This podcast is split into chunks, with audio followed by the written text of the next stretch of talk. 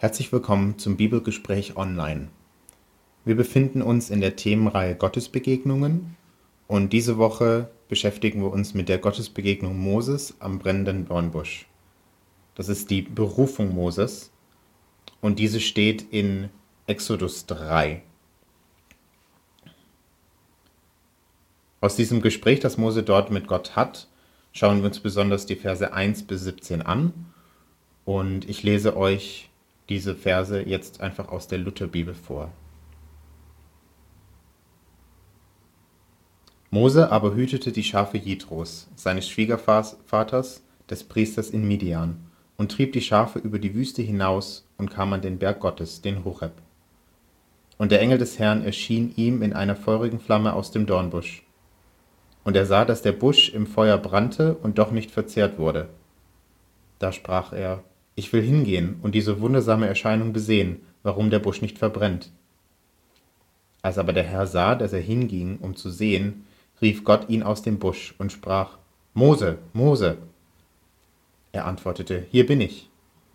Er sprach, Tritt nicht herzu, zieh deine Schuhe von deinen Füßen, denn der Ort, darauf du stehst, ist heiliges Land. Und er sprach weiter, Ich bin der Gott deines Vaters, der Gott Abrahams, der Gott Isaaks und der Gott Jakobs.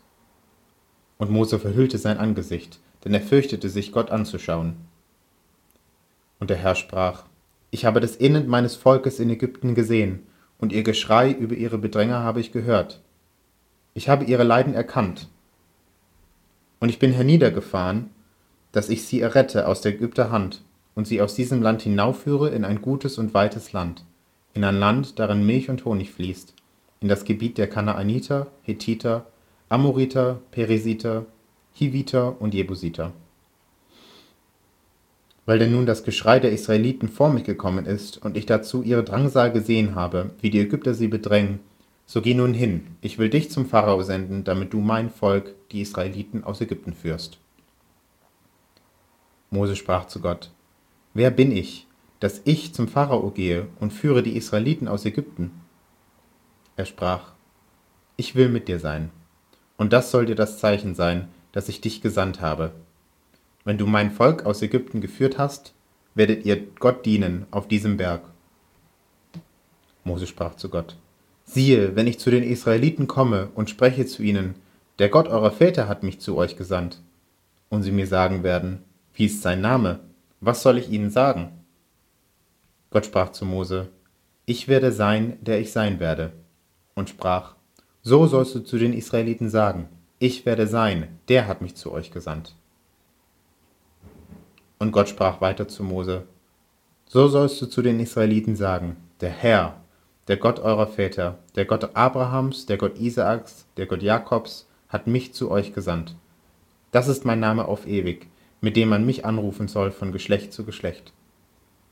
Darum geh hin und versammle die Ältesten von Israel und sprich zu ihnen, der Herr, der Gott eurer Väter, ist mir erschienen, der Gott Abrahams, der Gott Isaaks, der Gott Jakobs, und hat gesagt, ich habe mich eurer angenommen und gesehen, was euch in Ägypten widerfahren ist, und habe gesagt, ich will euch aus dem Elend Ägyptens führen in das Land der Kanaaniter, Hethiter, Amoriter, Peresiter, Hiviter und Jebusiter, in das Land, darin Milch und Honig fließt. Es gibt in dieser Geschichte einige typische Aspekte für Gottesbegegnungen, die wir auch schon aus anderen Gottesbegegnungen kennen und auch vereinzelte untypische und vielleicht äh, noch nicht so bekannte und auch Besonderheiten in diesem Text. Hm, die typischen Elemente sind zum Beispiel der heilige Ort, also der brennende Dornbusch, der durch das Feuer auch so ein bisschen gereinigt wird. Also die, das Feuer hängt auch oder es, es wird mit, mit der Läuterung verbunden, also mit der Reinigung, ähm, die auch so diese, diese, die Heiligkeit dieses Ortes signalisiert, ähm, die ja auch Gott anspricht und äh, vor der Gott auch warnt. Ähm, und Moses Reaktion, dass er erst äh, Angst hat vor dieser gewaltigen Erscheinung Gottes, ähm, so sehr Angst, dass er sein Gesicht bedeckt, weil er Gott nicht anschauen will. Und auch, dass Mose auf den Auftrag Gottes erstmal mit Zurückhaltung reagiert und erstmal sagt, dass er doch so unwürdig und so unbedeutend und so klein eigentlich ist. Da ist auch ähm, dieses typische Element der, der Selbsterkenntnis des Menschen, wenn er Gott gegenübertritt, erkennbar. Dass er, also dass Mose hier in Gottes Gegenwart erstmal feststellt, wie klein und wie schwach er im Vergleich zu Gott ist und wie viel größer und viel mächtiger Gott, Gott, ist, Gott ist als er selbst. Vielleicht ein bisschen mystischere und, und, und, und seltsamere Elemente sind zum Beispiel ähm, dieses, das, das Erscheinen des, des Engel Gottes, das wir in den ersten paar Versen sehen. Ähm, das auch nicht so richtig erklärbar ist. Also da ist irgendwie ein Bote Gottes, also ein Engel Gottes, der da in dem Dornbusch ist und wer dann aber mit Mose spricht, ist dann trotzdem Gott. Also es ist da ein Mysterium, wie Gott denn jetzt auftritt. Also spricht er durch den Engel oder ist diese, diese Bezeichnung der Bote oder der Engel Gottes eine Beschreibung für, für Gottes Auftreten, wenn er, wenn er auf der Erde auftritt und, und, und spricht. Also das ist, das ist alles nicht so ganz, äh, nicht so ganz eindeutig und nicht so ganz nachvollziehbar und, und äh, alles ein bisschen mystisch. Ähm, und dann, was natürlich ganz besonders ist für diesen Text, ist, dass Gott sich Mose tatsächlich persönlich vorstellt. Also auf Nachfrage ihm sagt, wie er heißt. Und das ist auch so der Kern dieser Geschichte und dieser Stelle. Woher stammt der Name Gottes? Und hier wird berichtet, dass der Name Gottes daher stammt, dass Gott selbst sich Mose und damit auch seinem Volk als ja als dieser Gott vorstellt, der sich da mit dieser seltsamen Formel Ich bin, der ich bin oder ich werde sein, der ich sein werde, vorstellt. Im Text selber steht für den Namen Gottes ein Wort, das aus vier Buchstaben besteht und äh, die deutsche Entsprechung dieser Buchstaben wären JHWH. Ähm, und wie dieser Name Gottes, dieses JHWH, beziehungsweise auch, es wird auch das Tetragramm genannt, weil es aus vier Buchstaben besteht, wie dieses Wort oder dieser Name Gottes ausgesprochen wird, das ist tatsächlich unbekannt. Und dafür gibt es historische Gründe. Äh, das liegt nämlich daran, dass die jüdische Schriftsprache bis ins Mittelalter ohne Vokale geschrieben wurde. Das heißt, nur die Konsonanten sind im Fließtext zu finden und wie das auszusprechen wird, das steht, ist im, in der Schriftsprache erstmal nicht erkennbar. Ähm, und erst im Mittelalter wurde von einer jüdischen Gruppe, den sogenannten Massoreten, der Text mit Vokalen versehen, damit eindeutig ist, wie diese Worte zu lesen sind. Und diese Vokalzeichen wurden dann in diesen Text eingefügt. Aber bei dem Namen Gottes wurden absichtlich andere Vokale eingefügt als die eigentlichen Vokale, wie dieser Name ausgesprochen werden soll. Jetzt ist die Frage, warum? Und das äh, liegt daran, dass der Gottesname als heilig galt. Und weil er als heilig galt, war er eigentlich unaussprechlich. Also er sollte von niemandem ausgesprochen werden. Es gab nur einen einzigen Moment im Laufe des Jahres, zur Zeit des äh, Tempels in Jerusalem, an dem dieser Name auch nur von einer einzigen Person ausgesprochen werden durfte. Und zwar von dem Hohepriester, am Fest des Yom, Yom Kippur. Und der Hohepriester hat den Namen auch nicht einfach nur gesagt, sondern er hat ihn eigentlich nur geflüstert. äh, und wurde dabei auch von den, den Gesängen im Tempel übertönt. Und das soll alles diese, die Heiligkeit dieses Namens äh, schützen. Und deswegen haben die Masureten sich dafür entschieden, als sie die Vokalzeichen in die Sprache der hebräischen Bibel eingefügt haben, nicht die Vokale zu verwenden für den Namen Gottes, die eigentlich da zu lesen wären oder auszusprechen wären, sondern stattdessen die Vokale von einem anderen Wort verwendet. Und die Vokale, die da verwendet wurden, waren die Vokale des Wortes Adonai. Adonai, das ist das hebräische Wort für Herr und das war ein Begriff, der quasi stellvertretend für den Gottesnamen gelesen wurde. Das heißt, wenn ein Text oder eine Geschichte vorgelesen wurde, dann wurde statt diesem JHWH Adonai einfach gesagt, obwohl JHWH, also der Name Gottes, dasteht. Und die Masoreten haben sich dann dafür entschieden, dass sie die Vokale dieses Wortes in den Gottesnamen einfügen. Und dadurch wurde aus dem JHWH das Jahova oder auch Jehova. Und daher stammt die Verwirrung äh, aus dem Mittelalter, dass der Gottesname Jehova ist. Ähm, aber das ist eigentlich eine Fehlinterpretation dieser, dieser Entscheidung der Masureten und, und eigentlich eine falsche Lesart. Eigentlich sollte mit diesen Vokalen angedeutet werden, dass hier nicht der Gottesname gesagt werden sollte, sondern stattdessen Adonai gesagt werden sollte. Wie dieser Name jetzt tatsächlich ausgesprochen wurde, da gibt es historische Rekonstruktionen. Das äh, baut darauf auf, ähm, wie der Gottesname auch in anderen Übersetzungen in andere Sprachen übertragen wurde. Und man vermutet, ähm, äh, dass man den Namen ungefähr wieder rekonstruiert hat. Das läuft auf ein Yahweh hinaus.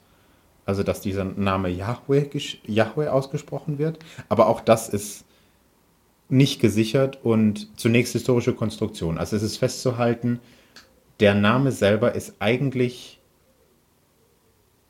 es ist nicht bekannt, wie er ausgesprochen wurde und ähm, daraus resultiert dann, dass er auch nicht wirklich übersetzbar ist. Also wie sollte ein Name, der von dem man nicht weiß, wie man ihn auszusprechen hat, übersetzt werden? Und deswegen haben sich die ähm, schon die Übersetzer der Septuaginta, also der ersten Übersetzung oder eine, eine der, äh, der, der wichtigsten Übersetzungen ähm, der hebräischen Bibel ins Griechische dazu entschieden, stand dann immer da, wo im Alten Testament äh, das Wort JHWH steht, also der Gottesname steht, und das ist, ist, ist sehr, sehr, sehr oft.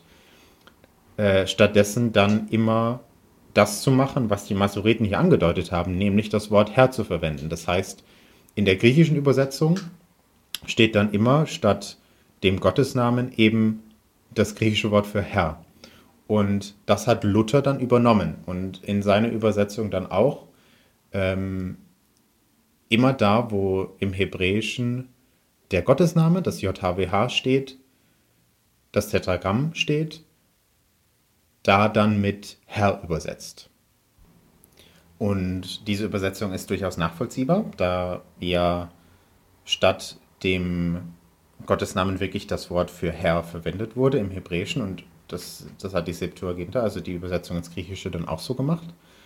Aber trotzdem kann man natürlich diese Übersetzung auch kritisieren, weil damit eigentlich der Name Gottes ein Stück weit verloren geht und durch einen Titel ersetzt wird. Und ähm, das hat, wie gesagt, also das, äh, das, das hat im, in Betracht der, dieser hebräischen Tradition auch durchaus äh, seine Berechtigung. Aber es geht trotzdem dieser Namenscharakter eigentlich verloren in, den, in der Übersetzung.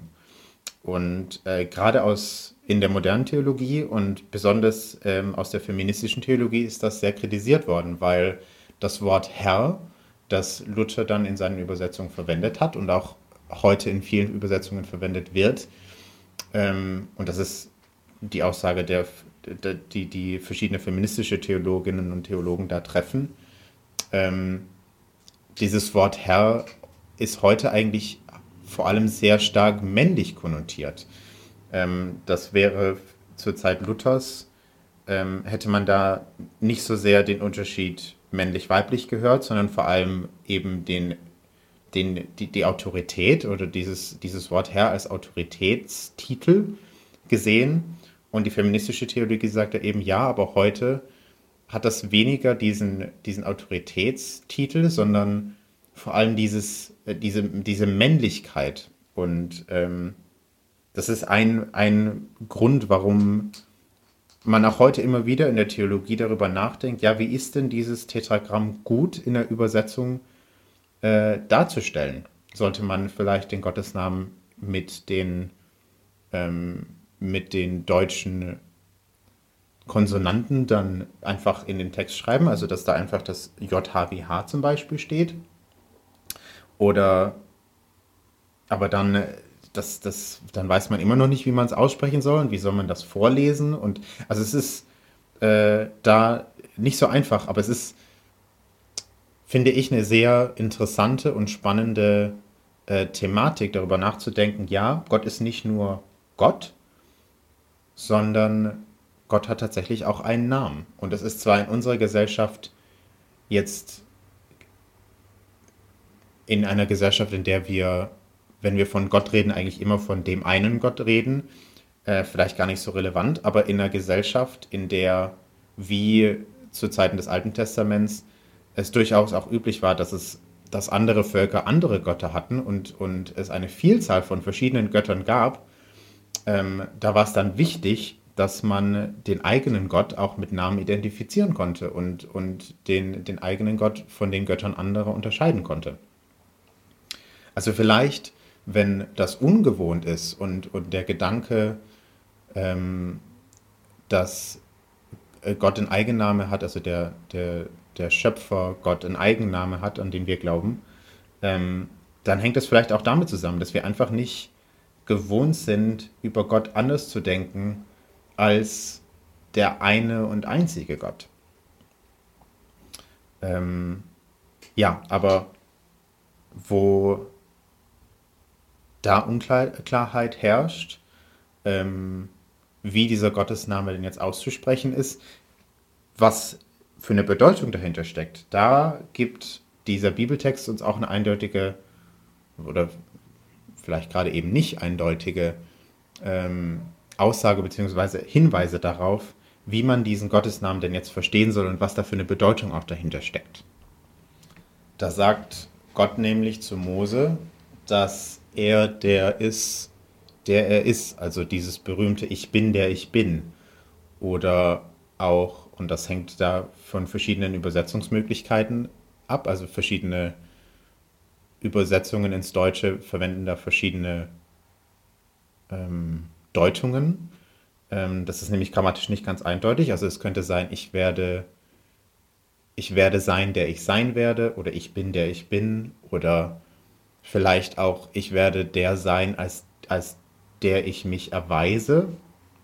Also es gibt da verschiedene Möglichkeiten und je nachdem, wie man das jetzt übersetzt, gibt das, gibt das der Deutung dieses Namens verschiedene, verschiedene Gewichtungen. Also ich finde zum Beispiel dieses, dieses Ich bin, der ich bin, als Deutung des Gottesnamens, also des Tetragramms, da, da schwingt sehr viel Mystik mit. Also da ist, das ist, da ist, das spricht irgendwie auf die Verborgenheit, Verborgenheit Gottes an, dass, ähm, dass er sich eigentlich der, der endgültigen, ähm, endgültigen Erkenntnis letztendlich entzieht. Also dass er sich schon, ähm, schon seinem Volk hier zuwendet, aber letztendlich ist er halt eben doch der, der er ist. Also er ist Gott und erhaben und größer als die menschliche Vorstellungskraft und auch als die menschliche Wahrnehmung. Also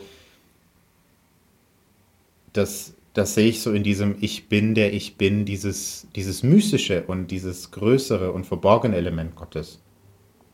Und wenn man jetzt äh, anderen Übersetzungen, wie zum Beispiel hier der Luther-Übersetzung, folgt und es von dem und die Bedeutung dieses, dieses Namens eher als ich werde sein, der ich sein werde oder vielleicht auch ich werde der sein, als der ich mich erweise, versteht, dann hat das, finde ich, mehr diesen, diesen Beziehungscharakter, weil wenn Gott der ist und der sein wird, der er sein wird, dann, dann, oder als der er sich dann mir zeigen wird, dann steckt da fast, fast eine Art Versprechen drin, also ein, eine Zusage, wer ich bin, das werdet ihr dann sehen, wenn ihr mich erlebt.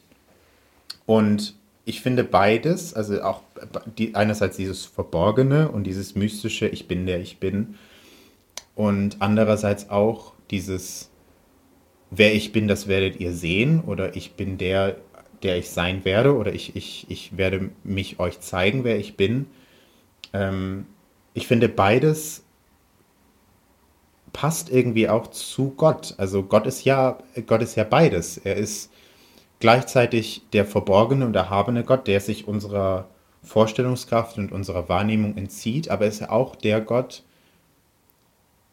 von dem wir glauben, dass er sich uns offenbart hat und dass er auf uns zukommt und dass er äh, uns begegnen möchte. Und, und ja, also diese, in dieser, in dieser Frage, wie ist jetzt dieser Gottesname zu verstehen, steckt, finde ich, auch viel von unserer eigenen Gottesvorstellung und von den möglichen äh, Facetten dieser Gottesvorstellung mit drin. Ähm, nämlich eben, wie gesagt, einerseits dieses mystische, unerklärliche und, und unverfügbare letztendlich und andererseits dieses offenbarte und, und äh, sich uns nähernde Element Gottes. Und diese Spannung zwischen diesen verschiedenen Deutungsmöglichkeiten, die kann man an der Stelle vielleicht auch einfach aushalten und, und, und einerseits sehen, ja, wir, wir sind uns nicht ganz sicher, was der Bibeltext da genau jetzt, ähm, welche Deutung da jetzt genau, äh, genau passt, weil beide irgendwie zu passen scheinen. Ähm, aber ich finde gerade diese, diese zweite Deutung, auch im Zusammenhang der Geschichte dann, sehr schön. Also, dass man immer dann, wenn man vor Gott kommt und sich in Erinnerung ruft, ähm, dass der Gott, zu dem man betet, einen Namen trägt, sich dann auch erinnern darf, dass in diesem Namen vielleicht auch fast ein Versprechen oder eine Zusage steckt, nämlich dass egal was wir vielleicht im Gebet und in unserem Denken vor Gott bringen und alle Klagen und alle äh, äh, Dankbarkeit und alle äh, Sorge und alle Bitten immer unter diesem Aspekt stehen, dass Gott der ist, als der er sich zeigen wird. Und damit eigentlich wir immer in dieser Erwartungshaltung stehen dürfen, Gott zu erleben und Gott zu begegnen. Und das hat ja Mose dann auch erfahren. Also Gott, Mose hat ja und, und die, das, das Volk Israel hat immer und immer und immer wieder erlebt, ähm, dass in dieser dass in, in ihrer Geschichte diese, diese, diese Zusage zutrifft, dass Gott sich immer wieder neu dem Volk gezeigt hat und es immer wieder neu geführt hat und sich immer wieder und immer mehr offenbart hat und dadurch nicht durch den Namen, sondern durch seine, seine Taten und seine, seine Offenbarungen eigentlich wirklich erst deutlich wurde, wer er ist. Also vielleicht ist das auch ein Hinweis darauf, dass der Name Gottes letztendlich gar nicht entscheidend ist, sondern viel wichtiger ist, als, als wer sich dieser Gott dann zeigt und was Gott dann tut und wie man Gott erlebt. Genau, und das ist, finde ich, eine starke und, und, und tolle Erinnerung und Zusage, die wir hier aus diesem Text und aus dieser Gotteserfahrung, die Mose dort in diesem heiligen brennenden Dornbusch macht, mitnehmen können. Dieses Nachdenken darüber, ja, was macht es mit mir, darüber nachzudenken, dass Gott einen eigenen Namen hat? Hilft mir das vielleicht auch, Gott, mich, mich Gott irgendwie persönlicher zu nähern?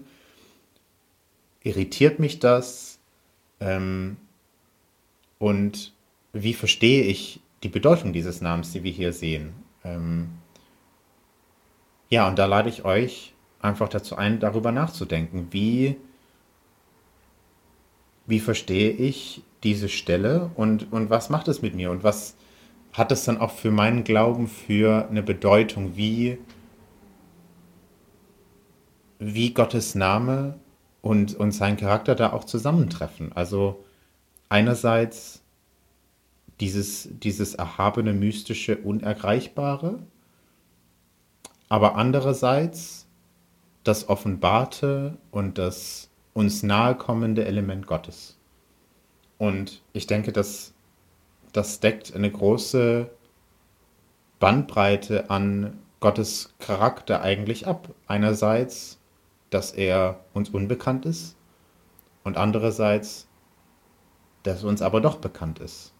Also, dass Gott sowohl der verborgene Gott ist, als auch der Gott, der sich uns offenbart hat.